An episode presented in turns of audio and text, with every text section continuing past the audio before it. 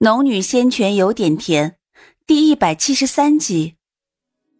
说到这里，他止住了话头，突然转问道：“我以为你会问我关于宝钗的事情。”“嗯，我是打算问的，不过是留在最后问。师傅可以告诉我那个花纹究竟怎么回事？我要怎么才能进入那个世界中？”“你猜的没错。”宝钗可以开启通道。穆言清短短的几个字就给了苏玲答案。苏玲还想问为什么宝钗能开启通道，这个通道又通往什么地方？可是穆言清说到这里，却又缓缓闭上了眼睛。他知道穆言清一直在引导自己往某个方向走，而一些问题并非自己问了他就会给予答案。往往他只会在恰当的时候告诉自己眼下所疑惑的且能够说明的东西。可是这一次，他思索了片刻，还是鼓起了勇气问出了声：“师傅很想我用宝钗开启通道吗？”穆延清半晌没有吭声，闭着眼睛，仿佛睡着了一般。苏玲却没有离开，直直的盯着他。时间一点点流逝，良久之后，穆言清才再次睁开眼睛。是的，为师想让你用宝钗开启通道。好，我知道了。苏玲说完，便欲转身。其实他试探过很多次，只要穆言清愿意，便能接着说下去。告诉自己究竟要做什么，开启通道去往另一个世界又是为什么？但每一次穆言青都没有往下说。苏玲也知道他有难言之隐，可是这种很虚的感觉让他实在没有安全感。直到他离开静致，穆言青也没有再叫住他，心情不太轻松的走出来，小白一向欢快的神情。此时却有些郁郁寡欢，连声音也变得有些低沉。他绕着苏玲的腿转动，扯着她的裙摆，呜呜直叫。苏玲知道他是在担心小红，于是蹲下身，轻轻摸着他的头。没事的，小红过段时间就能出来了，到时候她更厉害了，也能保护你这个胆小怕死的小东西了。嘴里说着，神思却飘远。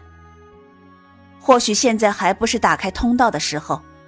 虽然他很想知道这里是否真的通向了其他星球，是否还有个星球叫地球。可是眼下他却踟蹰起来。一是穆言清的态度，二是自己的实力。他尝够了隐忍，若是没有足够的实力，开启的通道。真的能够回到地球，恐怕迎来的是更多的灾难才是。他低着头细细的思量，既然知晓了宝钗能够开启通道，那么他不必急于一时，眼下要做的应该是提升修为，做好充足的准备，再去开启空间。反复思量，待他终于做出了决定，已经是一个时辰后。他决定此次先带着赤血果回去，待修为至少迈入化元期再回来开启通道。做出决定，起身与两兽告别，便一脚踏出了空间。外面的空气阴森之感瞬间把他包围。就在他踏上地面的一瞬，猛然觉得有人在打量自己。他立马调动灵气感知，却又失去了那种感觉。他略略皱眉，难道是因为太过担心而产生了幻觉？但终究不太放心，还是随时注意着四周的情况。他一个人长裙飘飘的走在阴虚中，四周空寂无声。突然的，前方的虚空仿佛裂开，又瞬间合上。苏玲眨了眨眼，待看清他眼前的确有一个盒子时。才确信刚刚看到从虚空中快速伸出又收回的那只手不是错觉。他警惕地打量着四周，然后缓缓朝那虚空中悬着的盒子走近。待走到盒子旁，他仔细观察，发觉那盒子十分普通，且没有灵气波动。他施展控物术，把盒子打开，却看到盒子里有一张纸。同样用控物术把纸张取出打开，上面却只有寥寥几字：“我很好，不用担心。”叶青。苏玲这才又回想起穆言青刚刚那句“不用担心，他没事”。他刚刚看的没错，这盒子是一人破开虚空送过来的。叶青呢？他的突然消失究竟是去了什么地方？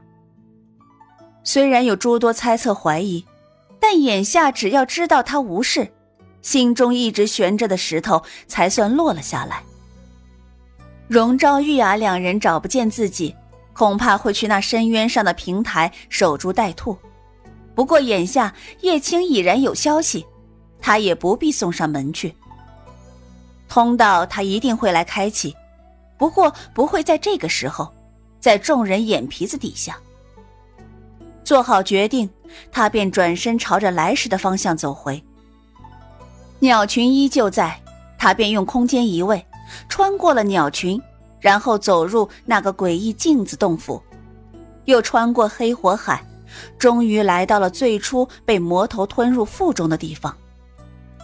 可是到达这里，他却着急了，因为进来的时候是被吞进来的，难道现在要被他吐出去？他站在那里，仰视着漆黑的空间，究竟要怎么出去呢？正想着。身后突然有熟悉的灵气波动，他倏地转头看去，却是洛风颀长的身影缓缓朝自己走来。哎，你怎么会在这里？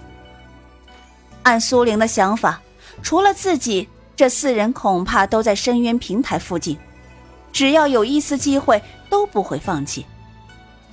可是眼下洛风却出现在这里，让他略有些诧异。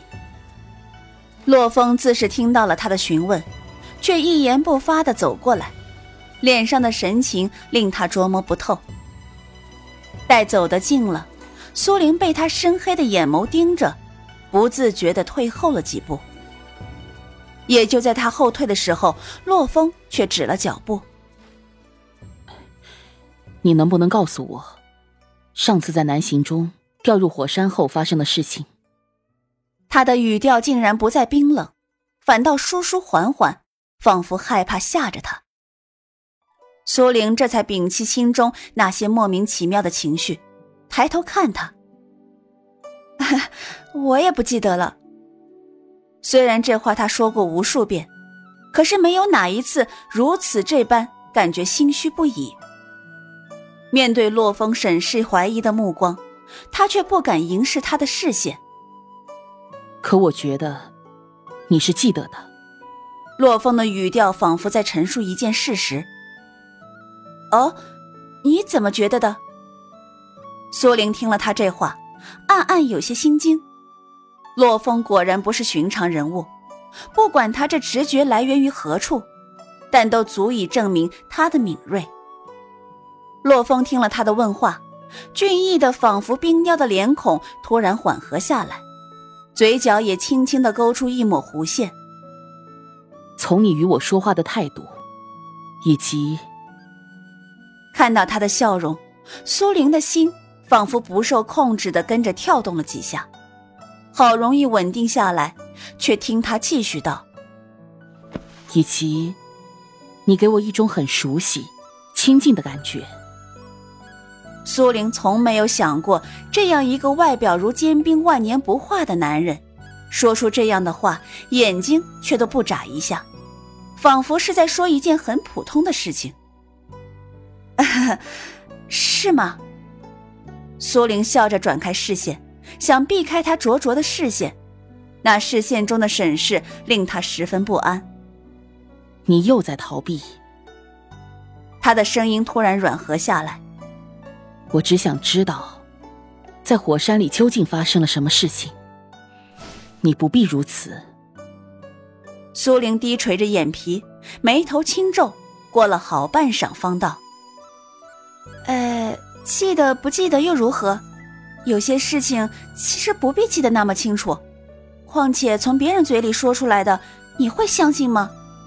既如此，不如不知道。”听得苏玲的话，洛风的神情动了动，然后却笑了：“好，我会自己想起来的。”苏玲也笑着，心里却在想，自己记得是因为宝钗的原因，当时天妖施展的幻术，恐怕记忆早被抹去，她真的能想起来？想到这里，幻境里几月的事情点点滴滴瞬间浮上他脑中，那些刻意被他遗忘的无关爱情，却日渐熟悉的彼此，都被他遗忘在那几月的时间里。正因为他的回忆，看到面前这张俊逸的、略微冰冷的脸孔，渐渐的把他和幻境里那个笑容纯净的洛风重叠在一起，他眼中的防备也在一点点瓦解。洛风把他的变化一丝不露的看在眼里，心中更加肯定，幻境里一定发生过什么，他对现实中的自己是防备的，这一点毋庸置疑。但观之他现在的表情，可以想见他对那时的自己仿佛并不设防。